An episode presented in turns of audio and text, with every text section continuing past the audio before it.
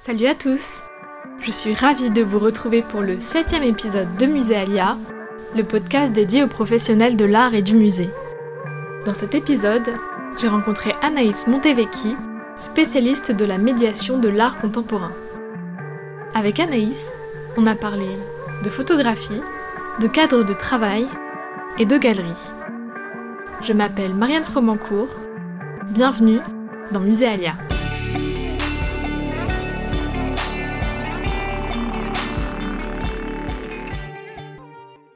Bonjour à toutes et à tous, euh, je suis ravie de vous retrouver pour ce nouvel épisode de Muséalia.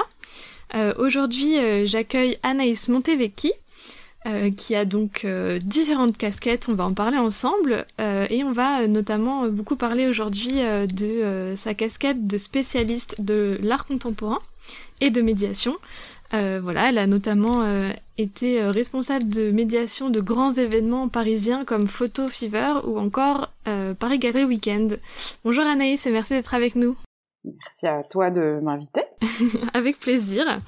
Euh, alors euh, Anaïs, est-ce que tu peux nous présenter euh, brièvement euh, les différents projets sur lesquels euh, tu travailles euh, en 2021 actuellement? Alors, 2021 est une année très particulière puisqu'elle suit 2020 et que 2020 a été quand même une année de rupture d'activité, notamment pour pas mal de gens, dont moi. Euh, comme tu le disais, moi je suis spécialisée en médiation de l'art contemporain et du coup ça engage aussi euh, tout un pan qui est relatif à l'accueil des publics. Et l'accueil des publics en 2020 a été euh, problématique, voire parfois même euh, un peu redouté. Euh, du coup, le, le, je dirais qu'aujourd'hui mon activité elle s'est déplacée et elle est en train notamment de s'adapter à la situation actuelle. Donc euh, l'accueil des publics, euh, je pense, ne reprendra pas une forme euh, telle qu'on l'a connue avant plusieurs mois, voire peut-être encore une année, en fonction en fait de la durée évidemment de la crise sanitaire. Euh, donc les projets sur lesquels aujourd'hui je suis en train de travailler en 2021 ne ressemblent évidemment pas du tout à ceux euh, sur lesquels j'ai pu travailler jusqu'à présent. Euh, si on parle juste de maintenant tout de suite euh, au mois de février 2021, je suis en train de travailler sur une partie écriture. Donc euh, ça c'est une, une de mes casquettes qui n'est pas forcément visible puisque moi j'ai une partie plus médiatique et plus publique justement pour ce qui est des visites guidées, donc je dirais de la médiation orale. Mais j'ai aussi donc tout un pan de mon activité qui, qui repose sur le travail d'écriture. D'ailleurs, euh, je suis très contente parce que euh, en 2020, euh, j'ai obtenu ma carte de Laika, donc du coup, je suis aujourd'hui officiellement critique d'art. Et, mmh. et c'était pas forcément évident puisque voilà, être critique quand on est médiatrice, c'est beaucoup d'oralité justement. Et, et, du coup, pour pour motiver ma candidature, mon dossier, etc. Je sais que ça a fait pas mal de débats au sein même de Laika pour pour m'accueillir dans voilà dans le autour de, du, de la notion, si vous voulez, de, de critique d'art. Mmh. Euh, mais j'ai finalement obtenu cette carte, donc je suis très très contente. Ouais, et ouais. Euh, en ce moment, donc, je travaille euh, sur un gros travail d'écriture pour l'ESCP, qui est une école de commerce. Mmh. Euh, donc l'ESCP Europe, et euh, notamment au sein de l'Institut Jean-Baptiste Say et euh, du séminaire de l'improbable. Donc Sylvain Bureau et Pierre Tectin sont donc un, une petite équipe qui ont, ils ont développé une méthode qui s'appelle l'art thinking et qui euh, permet en fait de, de nouer euh, art et entrepreneuriat. Et du coup, en fait, moi, j'écris pour eux euh, sur la partie justement art euh, de, de l'art thinking. Donc, c'est un travail euh, que je trouve très passionnant. je dois notamment répondre à des questions presque quasi philosophiques sur sur l'œuvre d'art, comme on l'a définie, etc. Donc, pour moi, en tout cas, ça me pousse vraiment dans mes retranchements. Euh, ça me permet aussi de d'ouvrir complètement pour moi, en tout cas, la définition du, du métier d'artiste, de, de l'œuvre d'art en, en, soi, enfin de, de la pratique de l'art, etc. Donc euh, voilà, c'est un, une mission que je trouve euh, très très chouette. Voilà, donc ça c'est une mission que j'ai depuis le début du confinement. Euh, D'accord. 2020 et qui continue en 2021 là actuellement. Ok. Et euh, hors cette période super particulière, j'ai vu que tu étais aussi euh, donc euh, d'ordinaire consultante en art pour euh, donc le décodeur d'art. et aussi que tu, que tu gérais une association qui s'appelle La Galerie pour tous. Est-ce que tu peux nous en parler rapidement et on reviendra peut-être plus en détail ensuite là-dessus? Bien sûr. Euh, alors du coup, les Galeries pour tous et le décodeur d'art, ce sont les deux structures que j'ai créées. En fait, moi, j'ai commencé euh, par créer les Galeries pour tous. Euh, alors à la base, j'avais été responsable du service jeune public de la Pinacothèque pendant trois ans, et puis la Pinacothèque a fermé. Donc du coup, moi, je me suis retrouvée à devoir chercher du travail dans le cadre de la médiation. Déjà à l'époque, c'était pas évident de trouver du travail dans ce milieu.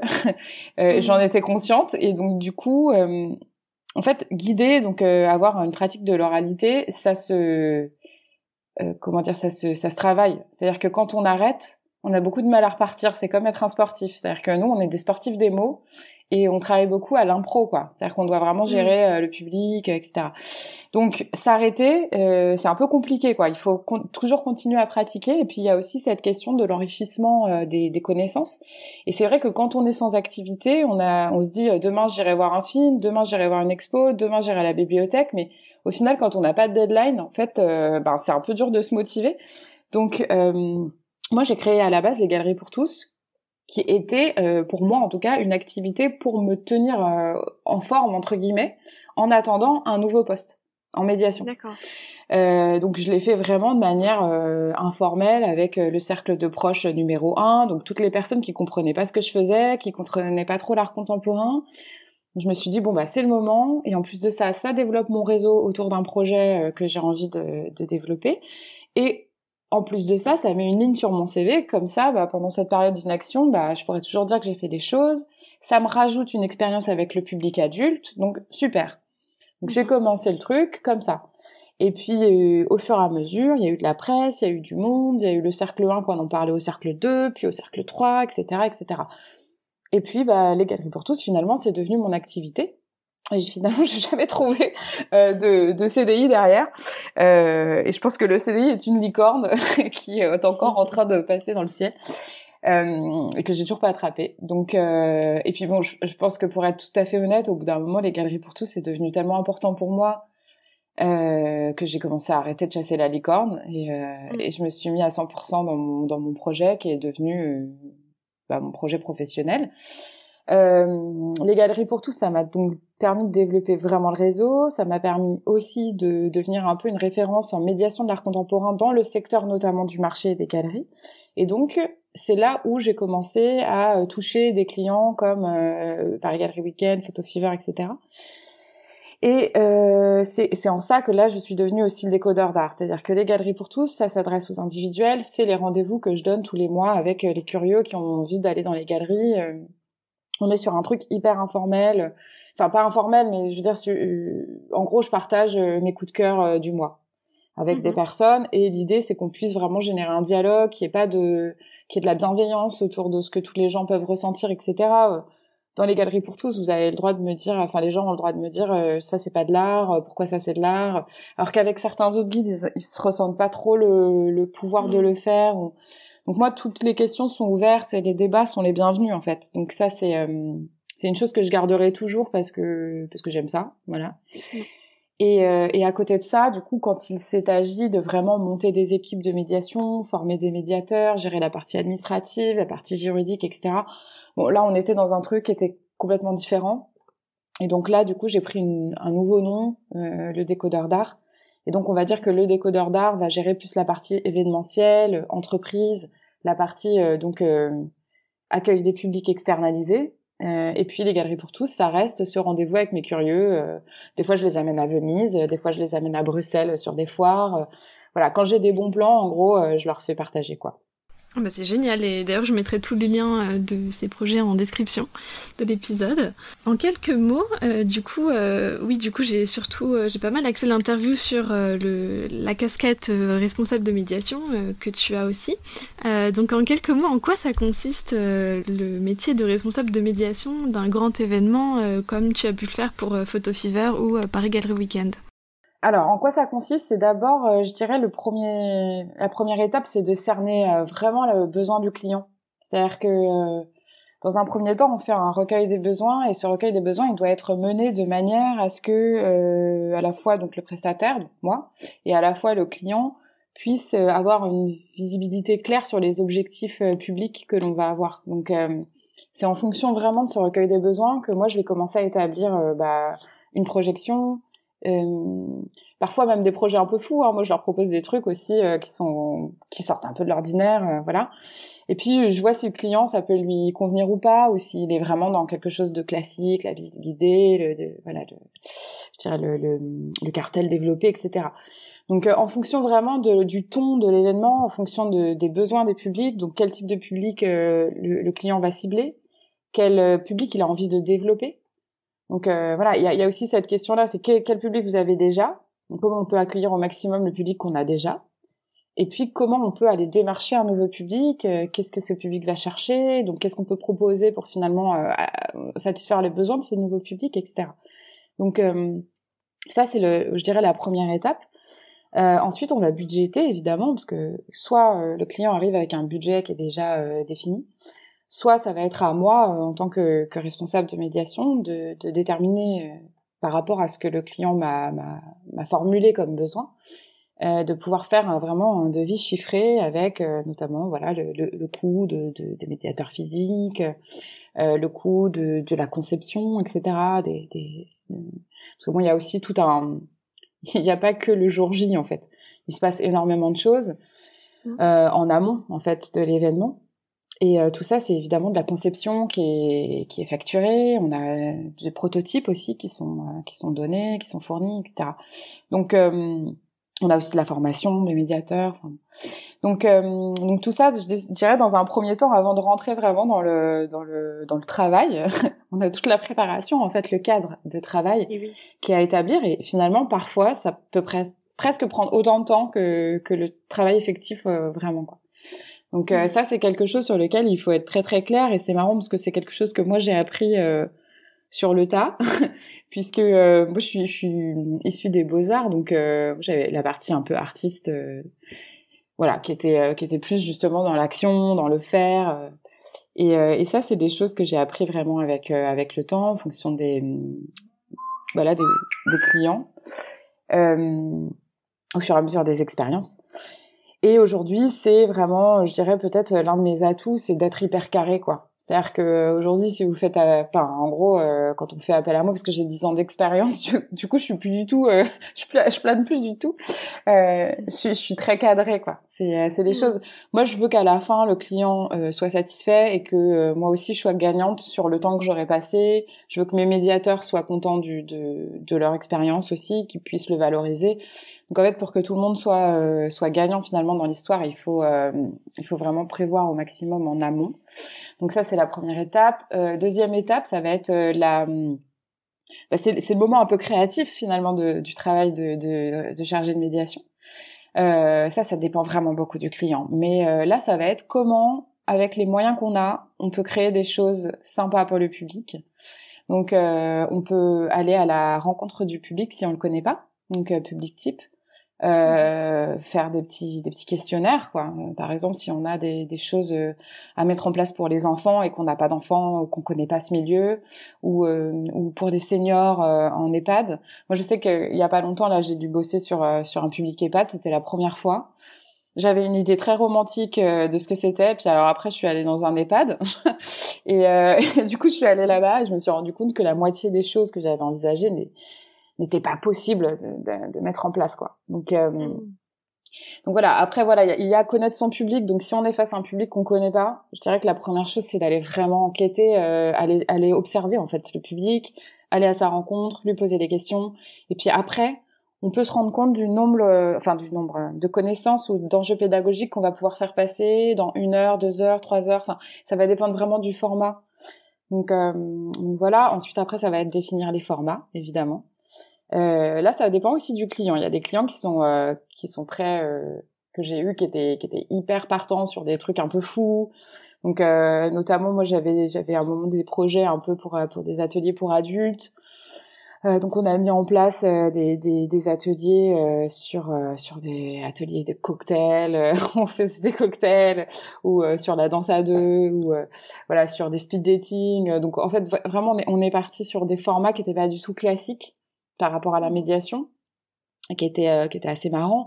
Après, on a voilà des, des, des, clients qui sont vraiment dans quelque chose de, de très classique, qui vont vouloir la visite guidée, euh, VIP, grand public, enfants, etc. Donc avec euh, avec des, des, des, adaptations en fonction du public, mais qui vont être quand même dans un format plus classique. Et puis euh, après, on va avoir la, la, phase de recherche. Donc ça, c'est un énorme boulot aussi. Euh, par exemple, euh, quand on travaille sur une exposition, là, j'avais commencé à travailler sur une exposition sur le climat. Euh, ça commence par une énorme phase de recherche en fait, parce que euh, évidemment, je suis pas spécialiste dans tous les domaines dans lesquels je travaille. Enfin, sinon j'aurais 5, 6, 10, 3000 doctorats. Euh, c'est pas le cas. Donc en fait, euh, moi, mon travail aussi, c'est que quand je travaille sur une thématique, il faut la maîtriser au maximum pour savoir ce qu'on va utiliser comme levier de compréhension pour le public. Et il faut savoir que quand on est face à un public, on peut trop tomber sur un public néophyte, genre qui connaît absolument pas le, le, le sujet, donc il va falloir vulgariser. Pour être en mesure de vulgariser, il faut être spécialiste de son domaine. En fait, euh, ça paraît vraiment bête, mais même euh, le public enfant euh, est un public très difficile. C'est-à-dire qu'il faut connaître l'ensemble des prismes de, des connaissances sur le sujet pour pouvoir le réduire au maximum sur un, une compréhension d'un enjeu. Mais il faut connaître tout le reste. Et du coup, c'est ça, ça paraît bête, mais vraiment, quand j'étais au service jeune public de la Pinacothèque, on, mettait trois mois parfois à préparer une exposition, on, se formait sur le sujet. Donc c'est même même pour un public enfant, souvent on dit bon, euh, on va lâcher euh, deux personnes sans les former, mais c'est pas vrai. Au, contraire, il faut être hyper euh, pointu. Et vous pouvez aussi donc tomber de l'autre côté du prisme face à quelqu'un qui est un vrai spécialiste du sujet et qui va du coup vous challenger pendant la visite en direct euh, pour montrer en fait euh, ses connaissances euh, devant les gens. Donc ça, ça arrive très mmh. souvent. Et du coup, en tant que médiateur, c'est pas qu'on doit rentrer dans un conflit. Au contraire, hein, il y a des choses à savoir vraiment pour pour cadrer le, ce genre d'expérience. Mais ça va être de lui montrer que vous connaissez et, euh, et lui, en gros, dire voilà, par rapport au groupe, on va continuer dans cette voie-là, mais ensemble, on va pouvoir continuer une discussion tous les deux à la fin ou sur le côté, etc. Et il faut qu'il ait quand même l'impression d'avoir quelqu'un à qui parler qui soit entre guillemets de son niveau de connaissance. Et il a raison. Donc cette euh, cette partie-là de recherche, elle est énorme. Et moi, en tant que responsable de la médiation, en fait, c'est que je lis tout, je vois tout, je j'entends tout sur les podcasts, etc. Et ensuite, après, je, je, je compile ça pour pouvoir faire une formation à mes médiateurs. Ok. Voilà, donc euh, du coup, en gros, c'est euh, c'est balayer vraiment le spectre des connaissances de ce, de ce sujet-là et euh, je dirais recueillir en fait les choses les plus intéressantes quoi. C'est-à-dire qu'au lieu de lire euh, trois livres qui parlent de la même chose, on va sortir un article intéressant ou alors je vais fournir euh, moi-même au médiateur un résumé du livre euh, qui va être notre livre de, de référence par exemple sur un sujet. Et ensuite à côté, je vais avoir une bibliographie dans laquelle je vais dire voilà là là là là on a les, les, les concepts similaires donc vous pouvez les, les, lire si vous le voulez, mais vraiment en soi sur cette thématique-là, sur cet aspect-là, vous pouvez lire celui-là, il est plus euh, voilà, plus condensé. Donc mhm. euh, en gros, ça va être travaillé ouais sur une grosse bibliographie euh, pour mes médiateurs pour qu'ils soient au niveau quoi. Voilà. Et ensuite après rétro-planning évidemment. Donc voilà, on travaille avec la com pour pouvoir lancer la communication. Donc on fait des prototypes, on fait des photos, on parle à, vraiment avec tous les tous les services quoi. Donc euh, service communication service des commissaires d'exposition au fur et à mesure de, de l'évolution. Euh, on parle avec les scénographes pour savoir euh, quels espaces nous sont dédiés pour les ateliers pour les visites pour les groupes etc pour les accueils de groupes etc et puis après ça s'accélère ça s'accélère jusqu'au jour J de l'ouverture de l'exposition où là il faut qu'on soit prêt et qu'on soit dispo et qu'on ait le sourire et que ça commence. Voilà tout un processus hyper euh, complet et tout, euh, trop bien, ça a l'air super intéressant. Ouais, c'est très cool. Après, euh, c'est faire là, moi, mon travail qui est un peu difficile, c'est que je travaille sur plein d'expos en même temps. Donc en fait, je peux mhm. travailler sur une expo sur le climat, comme je peux à côté travailler sur une expo sur l'amour, travailler sur une expo pour et, et, en parallèle les galeries pour tous, donc avec plein plein plein plein d'artistes et d'expos et de commissaires sur lequel, avec lequel je vais avoir des échanges sur des thématiques complètement différentes. Donc, euh, en fait, ce que je vous disais, c'est que si euh, si je commence à, à, enfin, à faire le, la somme de toutes les thématiques sur lesquelles j'ai travaillé ces cinq dernières années, c'est un peu, c'est un peu de la folie quand même. Donc il y a des moments où j'aimerais que mon cerveau puisse se reposer un peu plus, mais euh, mais sinon c'est, sinon c'est très chouette, ouais. ouais, ouais. Je comprends, parce qu'il y a tout un travail du coup de mémorisation. J'imagine que t'écris tout, mais à un moment il faut quand même que tu t'intègres tout, donc ça doit être effectivement super euh, intense. Ouais, bah après c'est ce aussi que je parlais d'entraînement. Euh, mm. Je peux pas faire de pause dans mon activité, sinon euh, mon cerveau il se désentraîne. Mais vraiment, c'est-à-dire que physiquement, mm. euh, il y a l'histoire des mots. Alors ça c'est très drôle, c'est qu'il y a deux choses. Il y a la mémoire, il y a l'histoire des mots. C'est-à-dire qu'en fait, euh, quand on improvise, on a tout un nuage de mots au-dessus de la tête. Puis alors on va aller essayer de les, de les pêcher au fur et à mesure et de trouver les bons mots, les mots percutants en fonction des gens, comment ils réagissent et tout. Et du coup, euh, ça c'est vraiment un exercice quoi. Ça, c'est vraiment mmh. un exercice. Alors moi, je suis pas du tout spécialisée en neurosciences et tout, mais je pense que du coup, avec l'expérience, je pense qu'on développe cette faculté-là d'aller chercher les bons mots, de les trouver, etc.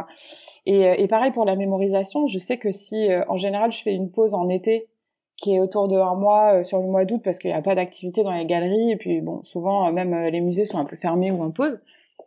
Et du coup, quand je reprends en septembre, j'ai toujours un petit moment où je, où je galère un peu sur les noms, je galère un peu sur la reprise justement de ces mots, de trouver les mots justes, etc. Et c'est, euh... et je sens que j'ai, ouais, c'est comme un diesel, quoi. Il faut le temps de se remettre un peu en route pour que, voilà, faire chauffer le moteur, quoi. C'est marrant, hein. c'est un peu comme un muscle aussi. Euh... moi, c'est pareil avec les interviews, si je fais une grosse pause euh, sans interview, euh, celle d'après, je suis un peu stressée, un peu, ah là là, je bafouille un peu, ouais. C'est vraiment, c'est vraiment marrant. Et Anaïs, quand est-ce que tu as su que tu voulais te consacrer au milieu de l'art et ensuite plus particulièrement au milieu de l'art contemporain? Euh, Oula, ça remonte à loin. Hein. Le milieu de l'art, ça remonte au lycée. Ça, je me souviens que j'avais une spécialité lourde en art plastique, donc du gel à l'époque, euh, c'était hyper important pour moi. Euh, ensuite, j'ai fait les beaux-arts. Donc euh, à ce moment-là, c'était pas très clair pour moi ce que je voulais faire vraiment de cette de ces études. voilà. ensuite, bah, du coup, j'ai fait de la photo pendant deux ans. Je suis devenue photographe, mais j'ai perdu mhm. complètement la partie art au profit de la partie technique. La photo, en fait, d'ailleurs, peut-être que je pourrais parler du projet sur lequel je suis en train de travailler en ce moment aussi, qui parle justement de photo contemporaine. Et euh, voilà, donc du coup, quand je suis sortie de l'école, j'avais, ça faisait cinq ans que je travaillais vraiment le concept en fait. C'est-à-dire que au Beaux Arts, on, on, on apprend à, à, créer une démarche artistique, un projet artistique, etc. Je dirais que le média sur le via lequel on va s'exprimer finalement compte, enfin importe assez peu. C'est plutôt genre qu'est-ce que vous questionnez, comment, si tu choisis un média, pourquoi? Mais on va pas te voilà on va pas te demander d'être un as euh, en telle ou telle technique et puis c'est pas vraiment ça qu'on va regarder quoi. Il faut que le rendu soit bien évidemment mais voilà que que, que t'es délégué par exemple une partie technique c'est pas très important. Euh, au beaux arts tu peux déléguer la partie technique. C'est vraiment l'idée euh, du chef de projet quoi. C'est ce que mmh. c'est le concept qui va importer et du coup, quand je suis sortie des beaux-arts, moi, il fallait que je travaille tout de suite parce que j'étais boursière. Donc, moi, euh, en gros, il fallait que, bah, fallait que je gagne ma, ma vie. Et donc en fait, j'ai été euh, photographe technique. Moi, j'ai été, je fais, du pack shot. Et donc finalement, pendant deux ans, euh, bah, j'ai travaillé l'outil photographique et non plus le moyen d'expression photographique. Et donc ça m'a vraiment frustrée quoi. Pendant deux ans, euh, je faisais, j'appuyais sur un bouton, j'étais une machine à photographier. Quoi. Et, et donc ça, ça m'a, ça m'a vraiment stoppé un peu. Hein. J'ai décidé que là, en fait, ce qui m'intéressait, c'était vraiment euh, travailler les concepts. Justement, c'était c'était ce que ça pouvait m'apporter moi en tant que personne, euh, soit de me questionner ou soit de voir les questionnements des autres. Comment ça pouvait m'aider à, avancer dans ce monde, en fait, dans ma réflexion personnelle, etc. Donc c'est là où j'ai commencé à me dire bon, il faut que je revienne vers l'art. C'est-à-dire que la technique c'est sympa, mais, euh, l'art plus, c'est voilà, c'est mieux pour moi. Mm. Et donc je suis rentrée par un peu par hasard en fait à la Pinacothèque parce qu'il y avait cette, cette offre d'emploi. J'ai dit bon bah, j'y vais. Je, je, sais faire des ateliers pour enfants, euh, je sais faire des trucs enfin avec mes mains, euh, allez. Et, euh, et c'est là où franchement j'ai compris comme la médiation était chouette. parce que en fait moi déjà avant j'étais réfractaire à l'histoire de l'art. Je disais oui c'est vieux, c'est nul, moi je vais faire de l'art contemporain et tout. Et là quand euh, j'ai commencé à travailler sur des expos euh, historiques, euh, j'ai dû me plonger dans l'histoire de l'art et tout, je me suis rendu compte à quel point c'était important de connaître son passé pour créer son futur. C'est juste c'est un truc qu'on peut pas du tout mettre de côté. Et, du coup, bah, le, fait de, m'obliger à, travailler ça, des recherches sur l'histoire de l'art, etc. Mais ça m'a enrichi, mais d'une manière incroyable. Et quand j'ai transmis ces connaissances aux enfants et que j'ai vu à quel point c'était c'était chouette pour eux et, en fait bah pour toi tu as une reconnaissance directe. C'est-à-dire que quand tu parles aux gens et que tu leur apprends des choses avec euh, humour avec euh, euh, un aspect ludique etc et qui sortent et ils sont contents en fait et ils ont appris des choses et à la fois ils se sont amusés et ils ont été plus loin ben en fait tu le vois sur leur dans leur sur leur visage en fait tu vois leur sourire ils viennent te voir ils te remercient etc mais c'est, c'est, mmh. en fait, t'as un retour tout de suite, quoi. C'est qui est tellement enrichissant que ça devient une drogue. Et donc, du coup, moi, la médiation, c'est devenu euh, ma passion. Mmh et surtout, je me suis rendu compte que ça pouvait être créatif. C'est-à-dire qu'on pouvait transmettre euh, une connaissance d'une manière, mais aussi on en avait cent mille autres. Et donc, du coup, bah, moi, je dirais que ma partie créative que j'avais au Beaux-Arts euh, avant, j'ai réussi vraiment à la, transposer en fait dans la médiation et dans notamment la création de dispositifs. Euh, Est-ce que tu peux continuer à nous détailler euh, vraiment ton parcours et pour qu'on comprenne comment t'en es venu récemment à être responsable de grands événements parisiens, notamment parmi tes autres casquettes? Euh, eh bien ça, en fait, c'est, ça a découlé des galeries pour tous. Donc euh, quand j'ai fait euh, les, les, quand j'étais à la Pinacothèque de Paris, donc j'ai appris en fait simplement, enfin j'ai appris, j'ai appris le métier de médiateur quoi. C'est-à-dire j'ai appris à faire des recherches, à avoir des connaissances et à les, on va dire à les diffuser, à les transmettre. Euh, quand ça s'est arrêté, donc je me suis dit bah je vais aller vers ce qui me plaît, c'est-à-dire l'art contemporain. En plus, je sentais qu'il y avait quand même des, des résistances, notamment auprès de mon entourage, euh, qui avait tendance vraiment à réduire l'art contemporain au, au monochrome de Whiteman, quoi. Alors que en réalité, euh, les monochromes, ça date de début du siècle. Ça fait longtemps en fait que on n'est plus uniquement dans ce type de, de production. Euh, et donc, du coup, les galeries pour tous, ça m'a permis de, entre guillemets, battre le pavé marésien. C'est-à-dire que, euh, en gros, pendant, euh, je sais pas, 4-5 ans, tous les samedis, vous aviez analyse dans les galeries, quoi, avec des gens. Mm. Et donc, euh, comme on est face à une pratique d'oralité, quand je suis dans une galerie, je vais parler. Donc les gens ils vont m'entendre. Euh, et au fur et à mesure, ça s'est passé comme ça. C'est-à-dire que les galeries ont commencé à me connaître. Au début, même, je dirais que certaines étaient assez réfractaires euh, de, de, de, du fait de, de parler euh, vraiment d'art dans les galeries, etc., machin, au grand public et tout. Et puis certaines, au fur et à mesure, en m'entendant, ah mais c'est super, euh, non mais vraiment ça apporte quelque chose, ta, ta, ta. Et donc j'ai réussi à faire mon trou entre guillemets euh, à force d'expérience finalement. Et donc, comme les galeries sont les clients des foires, donc euh, Photo Fever, Paris Galerie Weekend, etc., de ces modules d'événementiel finalement qui, qui rassemblent plusieurs galeries, avec le temps, euh, bah, ces modules-là ont appris à me connaître, ils m'ont vu en visite, ils ont dit ah bah super, euh, on la veut, etc. Et donc au fur et à mesure, j'ai commencé à avoir euh, des contrats. Voilà. Donc c'est, euh, je dirais que c'est vraiment comme ça. C'est parce que les galeries ont parlé de moi, parce que les personnes qui travaillent dans les foires, dans, ces lieux, etc., ont pu, euh, ont pu euh, commencer à, être mes ambassadeurs en vrai. Et du coup, en fait, de fil en aiguille, tu t'es plutôt orienté vers le milieu privé de l'art.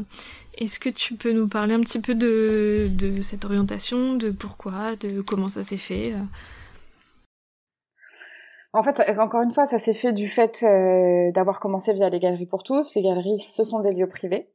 Euh, après, c'est vrai que là, pour le coup, mon parcours, il s'est défini comme ça, hein, parce que la Pinacothèque était déjà une fondation privée, hein, donc euh, c'était c'était pas un musée. Euh, enfin, c'était un musée à la fin parce qu'il y avait une collection, mais en, en réalité, c'était privé, donc voilà. Après, je dirais aussi que dans le privé, il y a peut-être plus de possibilités en fait de, d'être pris par l'expérience. C'est-à-dire que moi, j'avais pas de diplôme. Euh, moi, j'ai pas, j'ai toujours pas de carte de conférencier, alors que ça fait dix ans que je suis conférencière. Donc, euh, mmh. si, si, vous me demandez les diplômes euh, de mon de mon expérience, je les ai pas en fait. Moi, j'ai moi j'ai des diplômes de des beaux arts.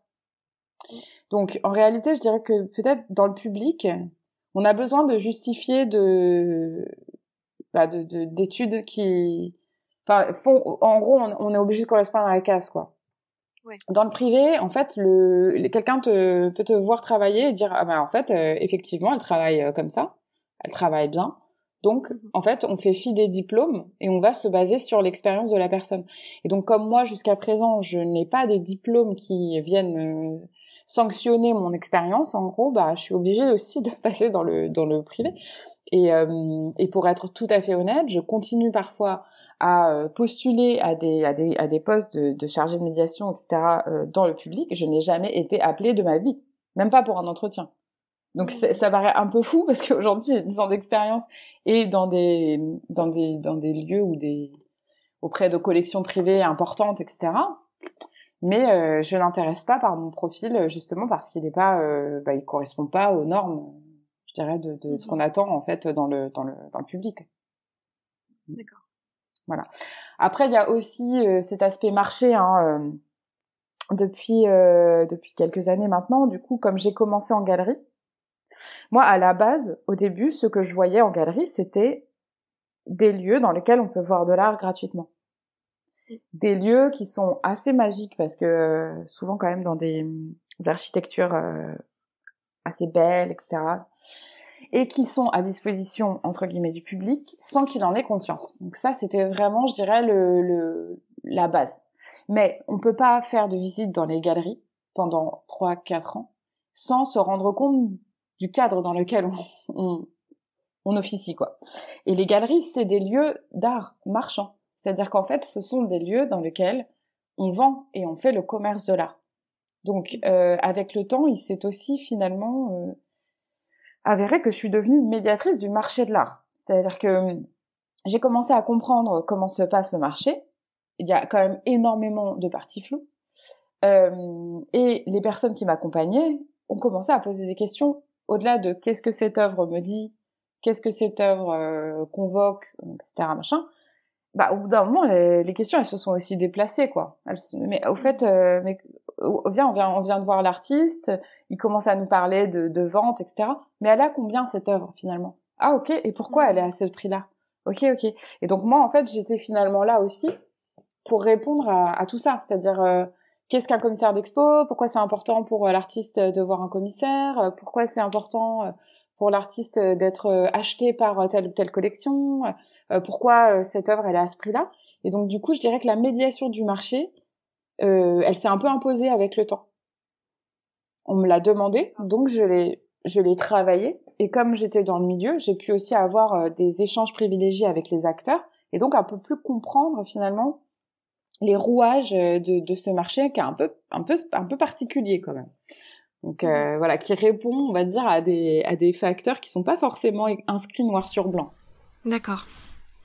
Euh, Est-ce que, euh, du coup, je, j'aimerais parler de tes autres euh, activités aussi qui se complètent euh, entre elles, notamment comment tu fais pour t'organiser et pour mener de front ces différents projets en même temps? Et, et, notamment, je crois qu'on ne l'a pas encore mentionné, mais tu as été chroniqueuse pour l'émission Art Club aussi.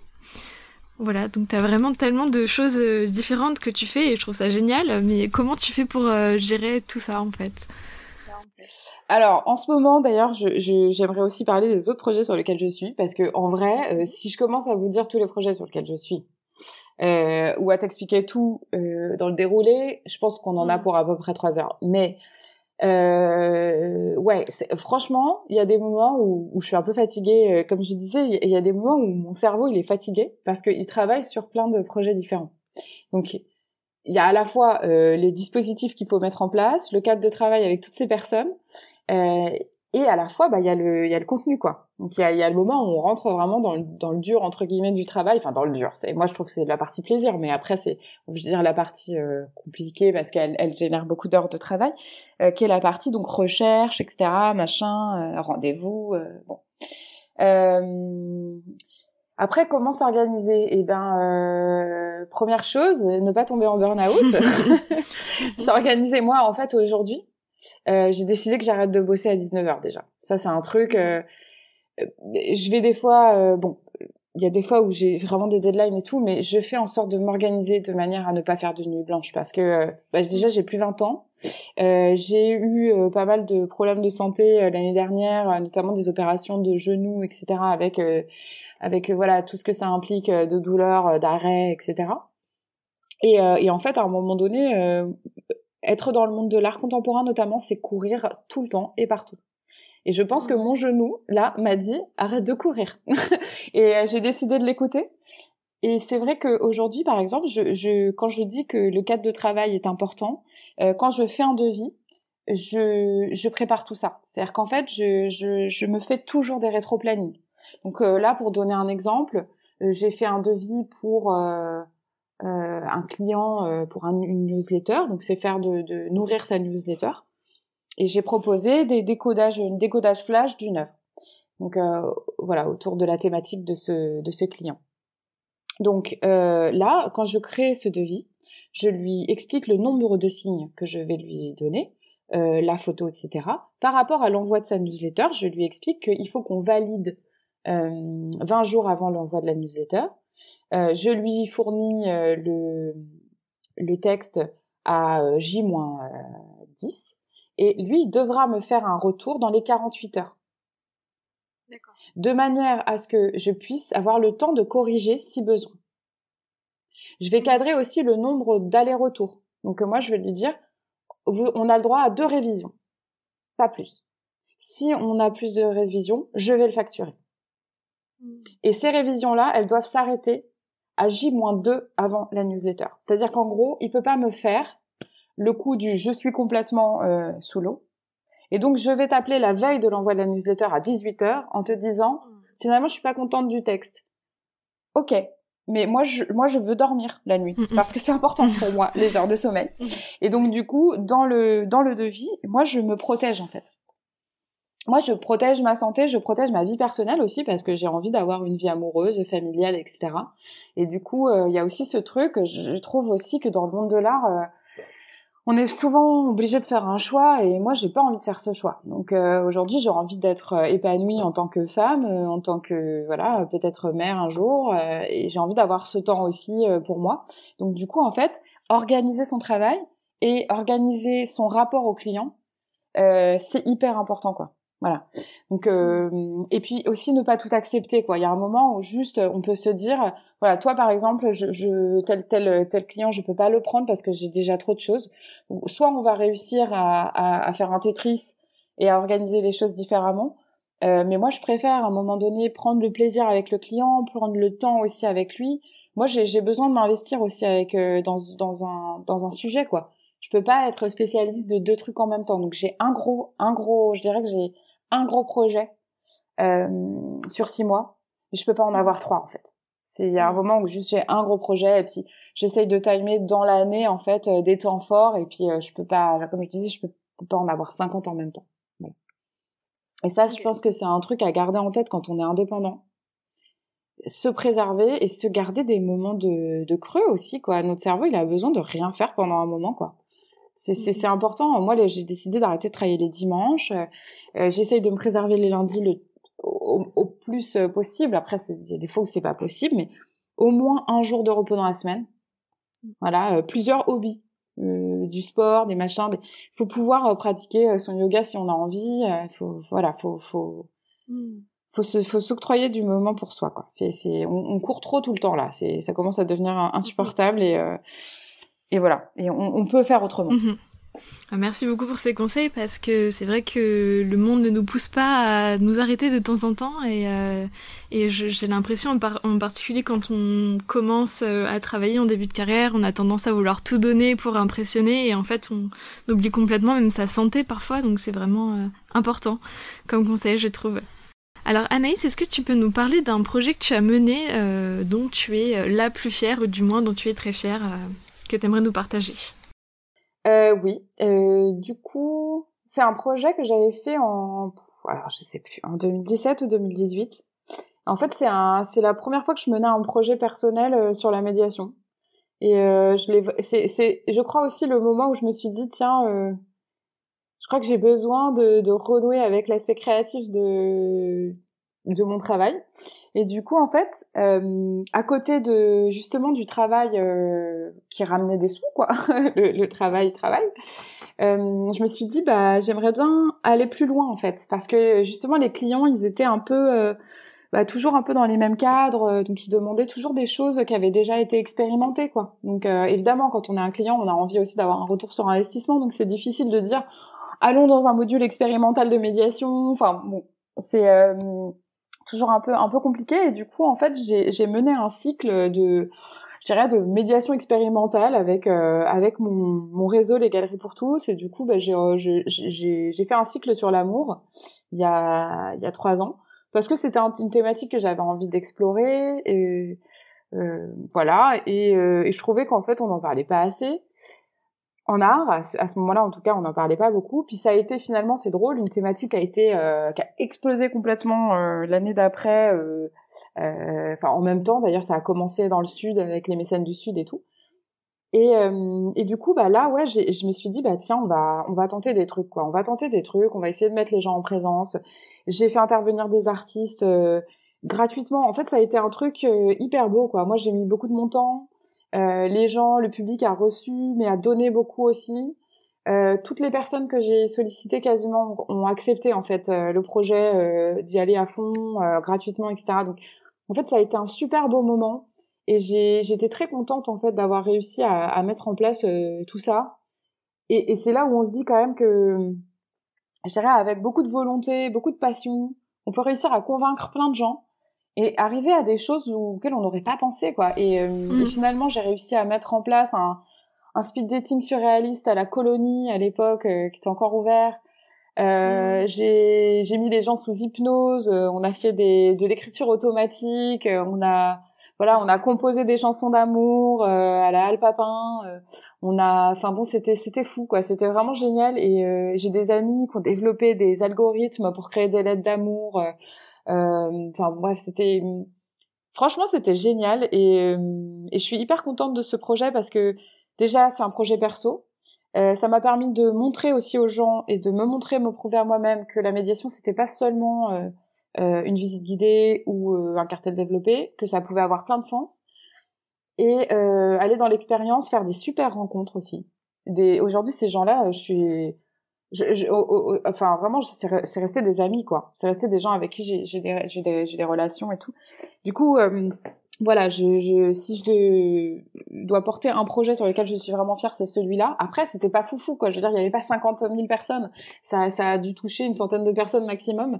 Mais euh, voilà je dirais que ce petit module un peu expérimental euh, c'était vraiment chouette. Et, ça ça peut être aussi un conseil à plein de gens qui veulent mener des choses en fait, il faut démontrer aux gens ce qu'on est capable de faire. Donc en fait, j'irai faire des projets via des associations, avec même d'autres personnes, euh, du cadre de l'art, machin. C'est pouvoir montrer ce qu'on est capable de faire, pouvoir démontrer aussi euh, que les limites, finalement, on, peut aussi les challenger dans tous les domaines, quoi. Voilà.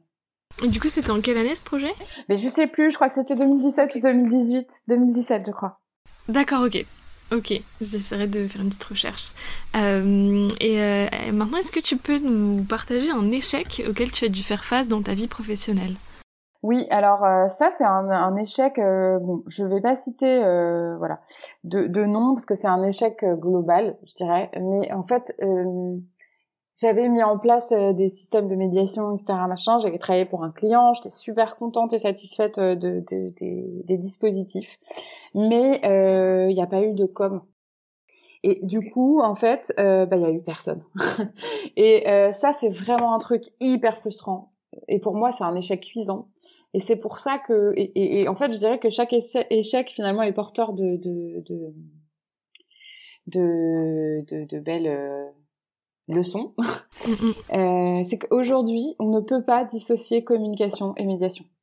Ça, ça a été vraiment un truc sur lequel je me suis dit, mais tu peux mettre en place euh, les meilleurs ateliers qui soient, euh, les plus les plus savantes des visites guidées. Si t'as personne pour pour pour faire mettre en place tes dispositifs et les faire vivre, eh ben de toute façon ça sert à rien. Donc en fait, je dirais que aujourd'hui, ça c'est un truc sur lequel je m'assure, c'est d'être en, en, en, lien avec la communication et que la communication porte les bah, les actions de médiation. Sinon, en fait, ça n'a aucun sens. Et aujourd'hui, particulièrement avec euh, l'élan du numérique, euh, le développement d'Instagram comme plateforme vraiment de médiation, etc., je dirais que il faut que le client soit conscient euh, que la médiation, et notamment la médiation numérisée, peut-être on le verra un peu plus loin, peut aussi être vraiment nourrir en fait les réseaux. Donc ça, ça peut être aussi des dispositifs qui peuvent être utilisés aussi comme moyen de communication sur l'exposition. Donc je pense que vraiment euh, aujourd'hui c'est quelque chose duquel j'essaye de m'assurer au maximum, c'est qu'il y a un relais en fait.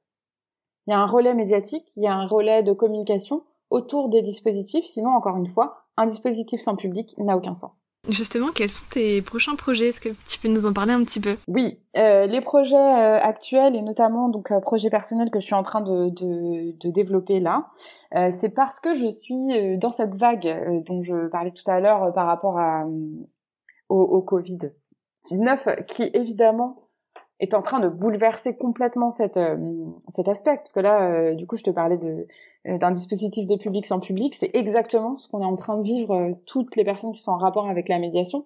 C'est que mm. il y a quasiment plus de public. Alors, déjà, il y a plus de lieux. Enfin, bon, donc là, on est dans une dans une vague, hein, dans une vraie vague. du coup, la question, pour moi, elle a été de me dire, bah, maintenant, qu'est-ce que je fais avec tout ça? Qu'est-ce que je fais avec toutes les connaissances que j'ai, justement parce que j'ai travaillé sur euh, sur beaucoup de choses. Euh, et, comment je, peux continuer finalement à euh, transmettre mes connaissances, à être utile finalement au public. Donc voilà, les galeries pour tous en tant que telles, en tant que visite guidée dans les galeries, pour l'instant je l'ai mis en suspens parce que l'année dernière ça a été trop compliqué de mener ce, travail. En fait, euh, moi j'ai un souci avec les galeries pour tous, c'est que quand je fais une visite des galeries, j'ai à peu près cinq acteurs sur lesquels euh, qu'on va visiter. Donc j'ai cinq galeries qu'on va visiter en deux heures. Euh, le problème en fait, c'est qu'il y a les directives du gouvernement, mais il y a aussi les directives de chaque galerie. Hmm. Et donc harmoniser, je dirais, l'accueil des publics qui change toutes les semaines et qui change en fonction de la personne, parce que ce sont des lieux privés. Donc là, pour le coup, chacun peut y aller de sa sauce. Donc il y en a qui sont très stressés, qui vont décider que c'est cinq personnes maximum dans leur espace. D'autres qui vont être hyper euh, détendus, donc ah non, pas de problème, venez à 15, venez à 20, il n'y a pas de souci. Mais en même temps, moi je sais que je peux pas mettre en danger les personnes. Euh, enfin moi-même, je veux dire, je, porte aussi une responsabilité, quoi. C'est moi qui les amène là, donc. Euh. Donc à un moment donné, vraiment, l'année dernière, j'ai voilà, j'ai eu trop de trop de stress en fait euh, qui était lié à ça. J'ai décidé de vraiment mettre entre parenthèses euh, les visites le temps que la crise, en tout cas, se résorbe un minimum. Mhm. Euh, et donc du coup, bah évidemment, j'ai eu envie de porter un nouveau projet puisque j'ai un peu un peu trop de trop de choses dans la tête. Et il y avait ce, ce, gros contenu sur la photo contemporaine que j'avais depuis plusieurs années puisque moi je travaille sur les foires de photos depuis 8 8 ans 8 ans. Et euh, ayant été photographe également euh, professionnel au début de ma carrière, j'ai quand même cette euh, voilà, j'ai ce regard particulier sur le médium. Et il s'est avéré que avec bon bref, avec ce qui se passe aussi, j'ai plein d'amis qui ont quitté Paris. Donc on se retrouve aussi là, je trouve, face à un bouleversement aussi même, je dirais, de territoire. Quoi. Mmh. Et malheureusement, l'offre culturelle est quand même beaucoup centralisée à Paris. Et donc là, j'ai l'exemple d'une amie qui aime la photographie contemporaine, qui est allée s'installer dans les Alpes et qui euh, me dit bon bah voilà, je suis euh, dans les Alpes, machin, j'ai envie de continuer les cours que je faisais l'année dernière à Paris sur la photo contemporaine. Et là, elle se retrouve à regarder ce qu'il y a euh, dans sa région et elle tombe sur bah, le club photo du coin avec évidemment que aspect, un aspect technique qui est travaillé. Or, elle, elle est au-delà de l'aspect technique, elle l'a déjà et elle a envie, au contraire, d'être accompagnée dans la formulation d'un projet personnel artistique. Et donc, je me suis dit, mais en fait, euh, moi, c'est ça qui m'intéresse dans la photographie contemporaine, c'est euh, bah, la démarche des artistes plus que le fini, même si, bien sûr, ça compte.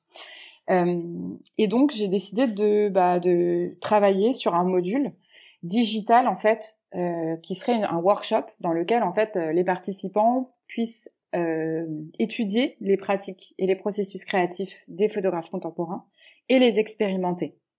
Donc du coup, on est vraiment sur une pratique euh, qui est de l'ordre euh, plus du TD que du cours magistral. Et pour ça, eh ben, il a fallu que je me forme moi-même parce que pour moi, en fait, Zoom, on est vraiment dans un rapport de cours magistral. C'est-à-dire qu'il y a quelqu'un qui fait la conférence et puis on a les gens qui écoutent. Donc euh, j'ai voulu suivre une, une formation de e-learning et puis finalement, en fait, l'école m'a proposé de développer mon module avec moi.